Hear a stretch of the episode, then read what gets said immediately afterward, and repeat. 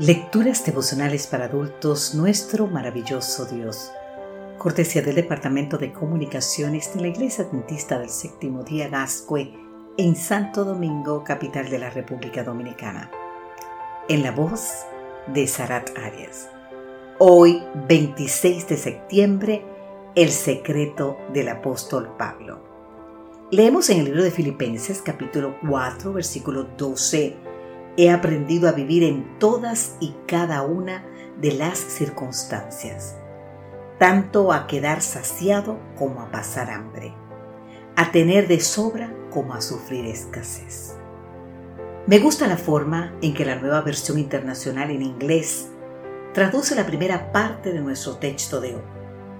Dice de la siguiente manera, he aprendido el secreto para estar satisfecho en cualquier situación ¿Cuál era ese secreto del apóstol Pablo? Demos primero una mirada al contexto de su declaración. Pablo está expresando su gratitud a los filipenses porque ellos una vez más se han interesado en suplir sus necesidades físicas. Ya había manifestado ese interés cuando el apóstol estuvo en Corinto, te invito a leer más en el libro de Filipenses capítulo 4. Y luego, por intermedio de Espafrodito en Roma, pero aunque está en la cárcel y seguramente tiene muchas necesidades, el apóstol no quiere aprovecharse de su situación para abusar de la bondad de los filipenses. Por eso les dice, he aprendido a vivir en todas y cada una de las circunstancias. ¿Cómo puede hablar de estar satisfecho un anciano que se encuentra recluido en una cárcel romana? La respuesta parece estar en 2 Corintios 12, 9, donde el apóstol refiere la ocasión en la que oró tres veces para que Dios lo librara de una severa prueba.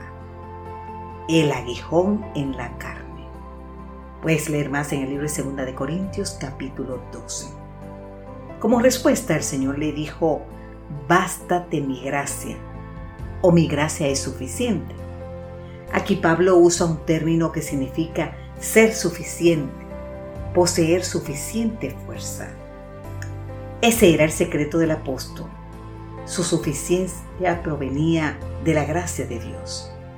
En medio de sus circunstancias más difíciles, el apóstol aprendió la mayor de las lecciones, que la gracia de Dios es completamente suficiente para fortalecernos en cualquier situación y que cuanto mayor es la prueba, inmensamente mayor es el poder que Dios despliega para socorrernos, pues su poder se perfecciona en la debilidad. Con razón dijo, todo lo puedo en Cristo que me fortalece. Y un detalle más, en la promesa, mi poder se perfecciona en la debilidad, el tiempo verbal en griego denota acción continua lo cual indica que el poder divino del cual está hablando el apóstol no es algo que Dios no nos concede ocasionalmente.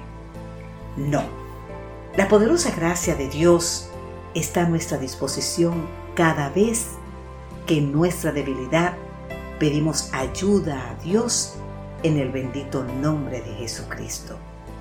Querido amigo, querido amiga, ¿no es esto maravilloso?